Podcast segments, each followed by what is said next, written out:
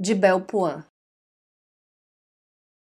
Todas as mulheres são pássaros que o patriarcado tenta aparar as asas em cada grito sufocado, na vigilância às minissaias ou na proteção concedida ao brother canalha.